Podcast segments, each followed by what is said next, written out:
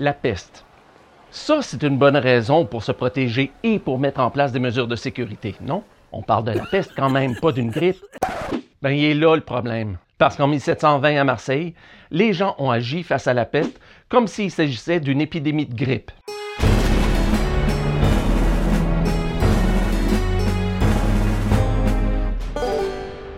Pendant les premiers mois de l'épidémie de peste à Marseille en 1720, une partie non négligeable de la population refusait de croire que c'était la peste. Si c'était le cas, selon eux, la maladie se serait répandue beaucoup plus rapidement. Mais ça fonctionne pas comme ça. Selon le type de peste, ça pouvait prendre entre une journée et une semaine avant que les symptômes apparaissent. Que ne se donne-t-il seulement quelques jours de patience? Et ils verront tout attaquer de suite, indistinctement, avec une rapidité la plus furieuse et des ravages les plus horribles dont on n'ait jamais ouï parler. C'est pas instantané, ce qui veut dire qu'on peut l'avoir attrapé sans le savoir. Ce qui veut aussi dire qu'on a le temps d'infecter plusieurs personnes avant de le savoir. Au début, on transportait les malades dans les hôpitaux ou dans des lieux aménagés pour la quarantaine qu'on appelait des infirmeries. Mais à un moment donné, il y avait tout simplement trop de cas et pas assez de place. Les hôpitaux débordaient. Ce qui fait qu'on a demandé aux nouveaux malades de rester chez eux et de ne pas sortir. Ensuite, on faisait une enquête pour tenter de retrouver toutes les personnes qui étaient entrées en contact avec eux et qui étaient maintenant en risque. Ces personnes-là devaient à leur tour s'isoler ou, selon l'expression de l'époque, elles étaient séquestrées dans leur maison.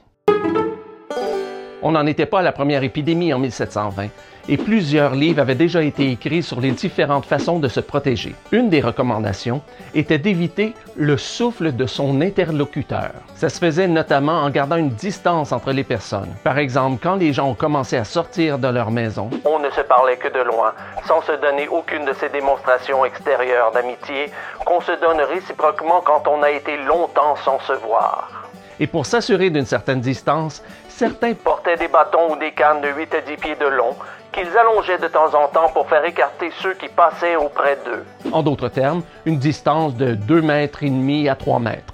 Mais ceux pour qui la distance était impossible, comme les soignants ou ceux qui nettoyaient les maisons, ils se couvraient une partie du visage. C'était un usage constamment pratiqué par les personnes employées au service des pestiférés d'humecter leurs mouchoirs de vinaigre et de quelque eau spiritueuse et de s'en boucher le nez pour ne point respirer de mauvaises odeurs.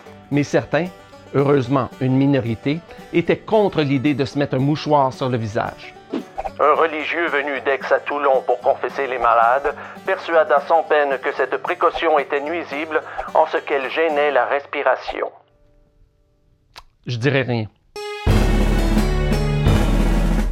À l'automne, les habitants de Marseille ont enfin reçu une bonne nouvelle. Vers la fin d'octobre, la contagion sembla s'arrêter tout court, car on eut cinq ou six jours sans qu'il parût aucun nouveau malade.